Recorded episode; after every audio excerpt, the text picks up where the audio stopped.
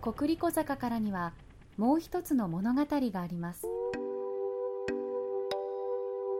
あのゲド戦記にあの監督やあの宮崎さんが宮崎五郎さんがやられる時に非常にその宮崎駿監督が反対したということが述べられていたかと思うんですけれども、はい、今回その宮崎駿監督はあの、まあ、息子さんがまたやられることに関して反対の意見を述べられてしてたんでしょうか？今回はその辺は？のことをちょっと教えていただきたいんですけれど。一本作ったらねもう映画監督であると。それをねどうしていくかはね本人のね本人が決めればいいことだ。あの映画監督っていうのはね2本目が大事だと。この2本目がねあの本当の評価が出るはずだと。そうすると五郎もね生半可な気持ちでやるんだったらこれもうどうしようもない。だからダメだったら解任っていうことも含める中でね、えー、じゃあ五郎にやらせようかってこと、まあ、それをまあ彼にも伝える中、えー、やるってことになりました。去年の12月映画「国立小坂」からの制作発表会見で鈴木さんはこんなふうにその物語を語りました。私たちの島は島というのは大げさですが列島はですね繰り返し繰り返し地震と火山と台風と津波に襲われてきた島です。それでも実はこの島はですね非常に自然の豊かな恵まれた島だと思います。ですからあの多くの困難や苦しみがあってももう一度人が住むもっとより美しい島にしていく努力をする甲斐のある土地だと僕は思っています。国立小坂からの企画脚本を手掛けた宮崎駿さん。そして宮崎五郎監督。2人がこの物語の主人公です。3月の震災の直後映画の主題歌の発表の席で初めて2人は会見に同席しました。とは言ってもテーブルの端と端に座った2人は言葉を交わすこともなく目も合わせませんでした、震の瞬間はスタジオの3階で、え、鈴木プロデューサーと宣伝をめぐる会議をしている途中でした、えー、まあ、始まった時揺れが始まった時は鈴木さんがまた貧乏ゆすりしてるんだろうって思ったんですけどで揺れが収まらずですねこれは大変なことだっていうことになりました。で僕が最初にしたことはですねすぐ隣に保育園があるんですけどその保育園に預けてる自分の子供を見に行くことでした。その瞬間に思ったのはやっぱり家族のこ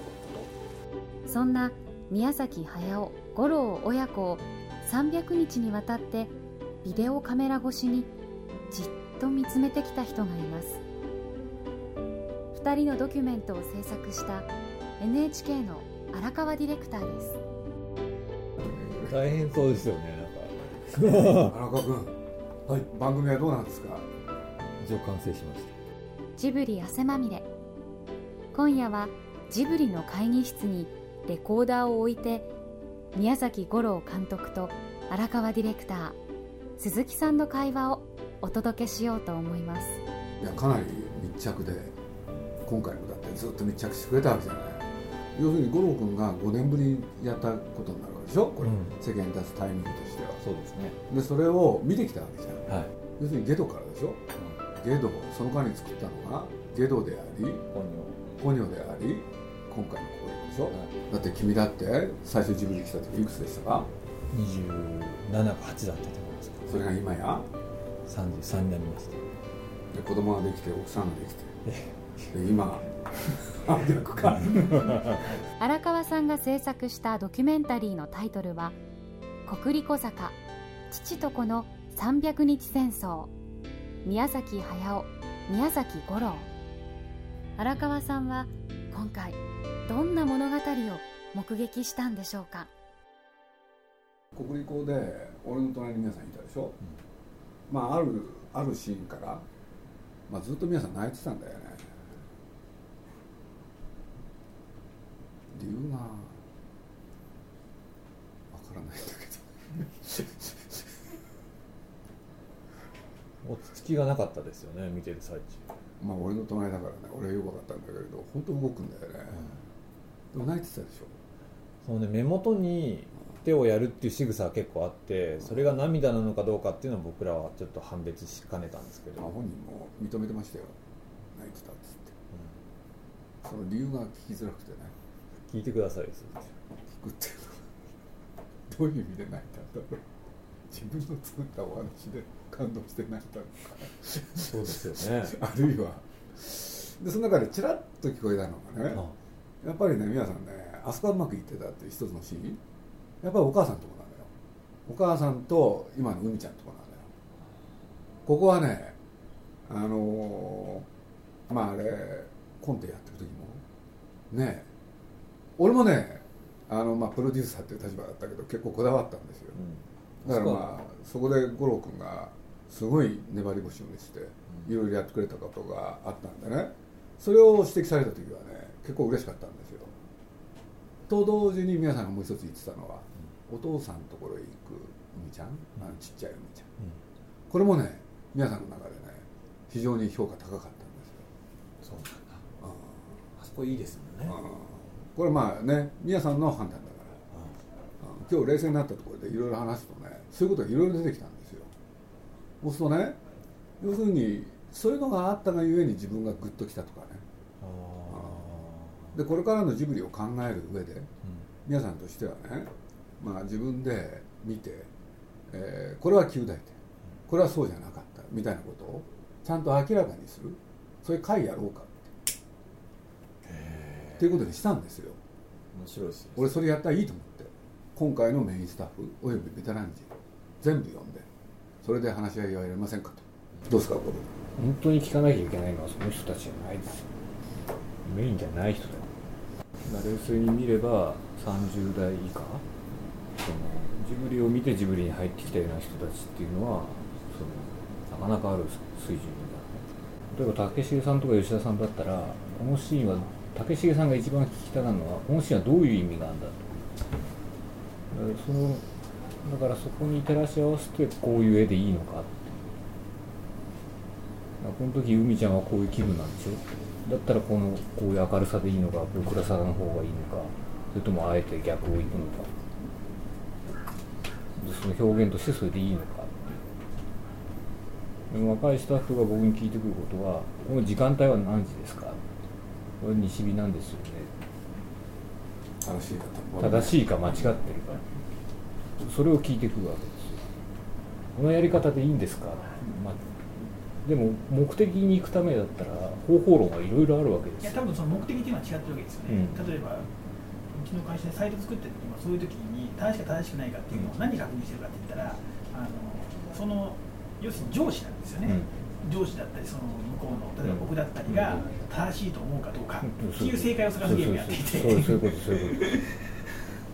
と。だからその川上さんにとってみたらその面白いサイトができるんだったら何でもいいってとこあるわけですよ多分。いうかていうか判断するのはユーザーじゃないですか、うん。判断するのはユーザーなんだけどそうじゃなくって例えば僕とかがどう思うのかっていうところをっていうことですよ、だからこういうものを表現したいとかっていうことはやっぱり後になりますよ。どうしたってそれは象徴的に今回出たっていう思います。NSP 見てて同じこと言うんだよね。面白くないんだもん。昨今。みんなねらしいことやってんだよ。らしいことやってて形は整ってんだけれど中身がないからつまんない。しかもテーマがいつも1個。しかも小さい。みんな過去過去のデータベースから引っ張り出して貯めるっていうことし作業しかやらない人。NSP をこうやって作んなきゃいけないとかプロフェッショナルはこうやって作らなきゃいけないとか。みんなそうでしょ？そこからはみ出さない。ではみ出すと怒られちゃうわけでしょ？荒川君の作品はどうなってますか？そう帰ってきましたね。まあうまくやろうとした部分はあったかもしれないですね。いやよく知らないけど話聞いてるとねそっくり同じことが起きていや同じだと思いますよ。あの要するにこうすればジブリモンの作、ね、番組はできる。そだから5年前はの荒川さんと今回の荒川さんの何が違うかっていうと高く食ってるとこがあったんですでこのタイミングでこう来てでこの絵撮れりゃね番組できんだええ。やっぱりあの初めて宮崎さんを取材させていただいた時のあのまあなんか飢餓感というか。そういうものを維持するとかキープするってやっぱりなかなか難しいなと思ったのは今回の、まあ、取材期間いつまでもこう若さに任せてがぶり寄ってやるっていうスタイルだけではやっていけないかもしれないっていうのは自分でも思ったし、はい。まあ、それはそのだからどうやったらもっとうまく作れるかみたいなことって、まあ、考えた部分もあったんですけど、まあ、それはやっぱりでもダメでしたね。だけどねとにかくこの時期にねやっぱり3.11って僕大きいと思うんですよ。もうそういろんな作り手がねやっぱりね本当に困ってる。一般論で言うと。要するに基盤を失ったからよ。これをやればお客さんが喜んでくれる。そういうものがあったはずなんですよ。その前までは。ところがあれが起きた時にねああいうことが起きた後ね作り手はみんな困ってる。でそういう時にね例えばこの「国立コ」っていう作品はねそれをね乗り越えることができたなっていうのが僕の感想なんですよやっぱり。でそれは宮さんもねあの正午の後そういう言い方したと思う。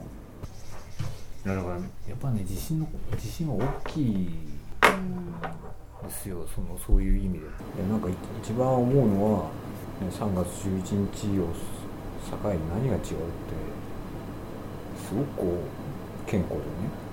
揺るぎがたいく見えてたものが実はそうでもないっていうね、でその中にはインチキもあるし見た目倒しもだったものもねいっぱいあるしでよくよく見てみたらすごいと思ってたものは全然大したも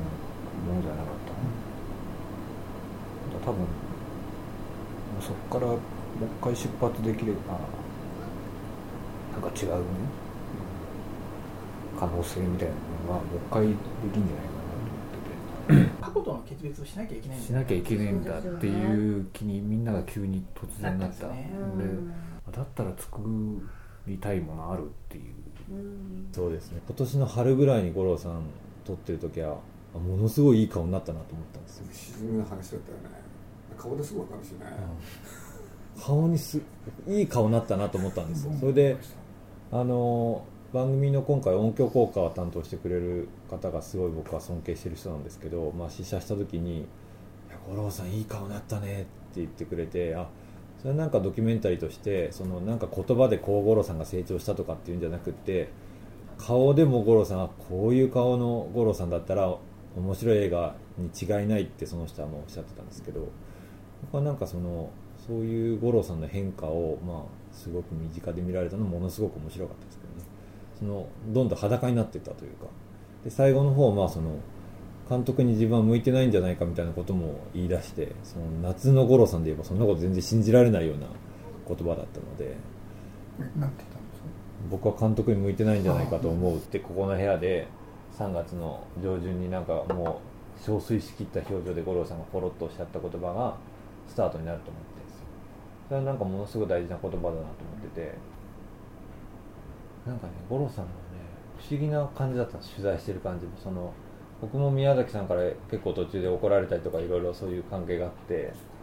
でもその中で五郎さんが、まあ、五郎さんも同じようになんかいろいろ親父からちょっかいとかいろいろ出されながらも五郎さん頑張るっていう。例えばアニメーションっていう世界だったら 要するに、ね、先人がいてでこういう方法論があってで優れた作品が山のようにあって、でなんかもう出来上がった世界だって思ってるじゃないですか、ででもそれはアニメーションに関わらずねもういろんなことがそうです。よ社社会的に見たら、でその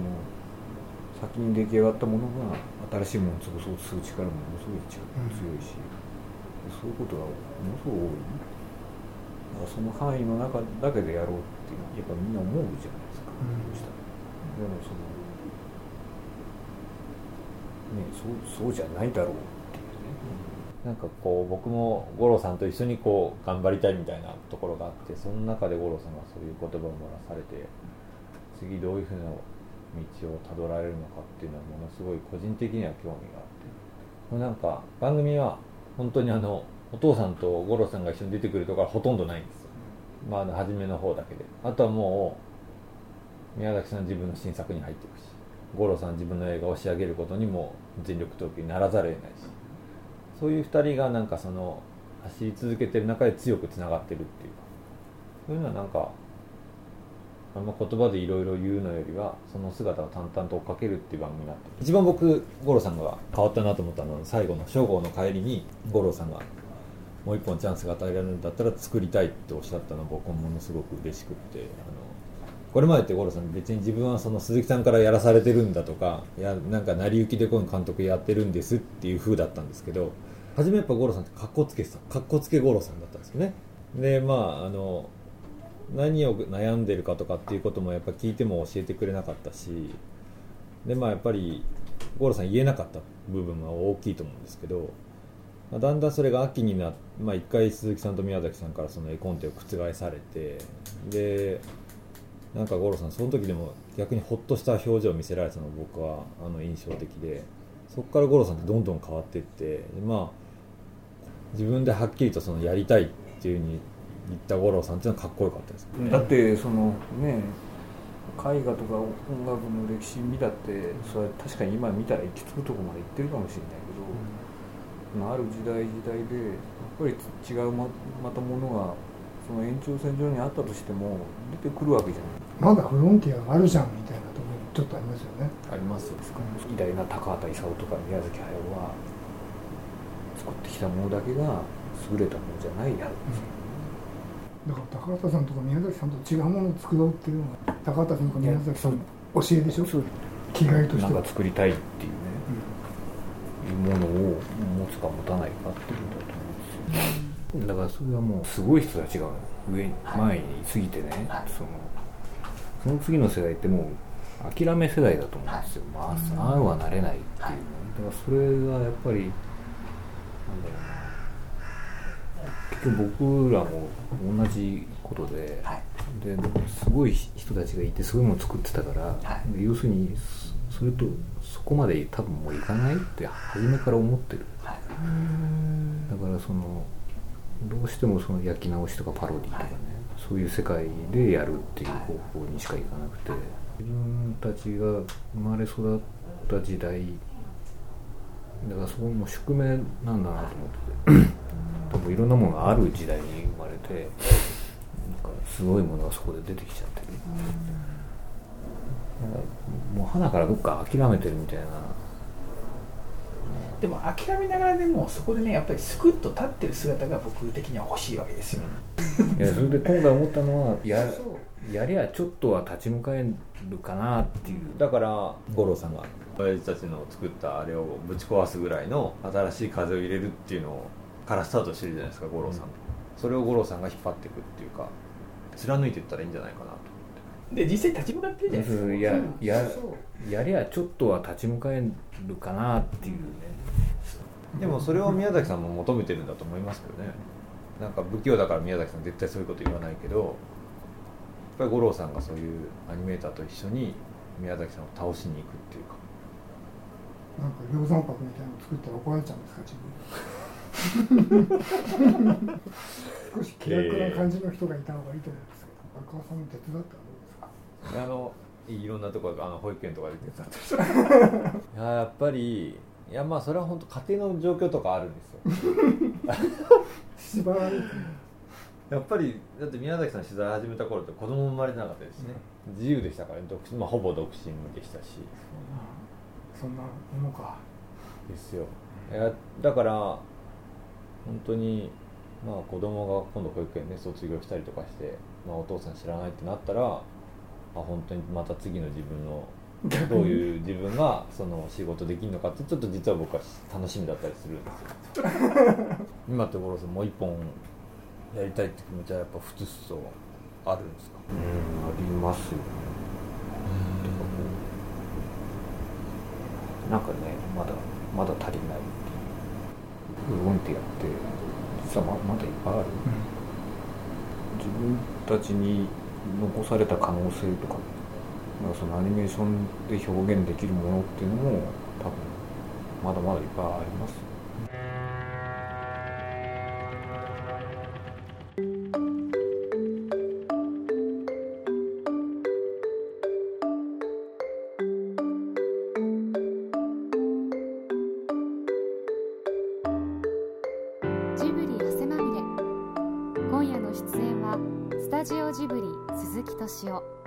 川上信夫宮崎五郎。そして NHK の荒川角さんでした。荒川さんが制作した「国立小坂父と子の300日戦争」宮崎駿と宮崎五郎。8月9日火曜日 NHK 総合テレビ。午後7時30分から8時45分に2人の戦争の行方はオンエアまで明かしてもらえませんでしたがその戦いの最中に起こったささやかなでもすごく大切なエピソードを最後に五郎監督が教えてくれました。なんかねその国立小坂のこの作品とその五郎さんのその今の置かれてる立ち位置みたいなものっていうのがすごくダブって見えたっていうのが3月28日にやっぱりその記者会見をでその時に、まあ、服部さんがどうでもいいあの五郎さんの地震の時何してたんですかみたいなどうでもいい質問をしたんですよ、何この人この時にこの人聞くのは服部さんと思って私も見たんですけど、まあ、その時に五郎さんがあの素直に保育園にいる子供の様子を、まあ、見に来ましたみたいなことを言ってた時に横で宮崎さんがすごいもうハンカチで涙を拭ってたんですよ。で結構そこがすごく印象的でこの国立小坂ってやっぱそういう継承みたいなメッセージっていうかあるじゃないですか。息子にその映画のねその企画と脚本を託して監督をやってもらうっていうことってどういう気持ちなんだろうなっていうのはすごく興味を持ったのとすごい幸せだなってなんかその会見を見てて私はすごいちょっと思っちゃったんですよね。ちょっと自信があった状況、うん、早く見に行かなきゃと思って行ったらもうあそこの園庭に避難しててもうお子さんたちパニックになってるから、うん、子供はわわ泣いてるし行ったらこうドーッと来るわけじゃないですか、うん、でうーってやってたらそのじじいが隣から出てきて。なんでこの地震の瞬間こう親父と息子と俺という3人でここにいるんだろうドラマですよ。存在がドラマですそうですよ。ドラマですよ。なんか五郎さんのお子さんもそういうものに少なからずいろんな影響を受けて人間ができていくんだなとかいろいろ考えたら。鈴木敏夫のジブリ汗まみれ。この番組はウォルト・ディズニー・スタジオ・ジャパン。JAL 町のホットステーションローソン朝日飲料。日清製粉グループ。MS&AD 三井住友海上。リクシル。リクシル住宅研究所アイフルホーム。au の提供でお送りしました。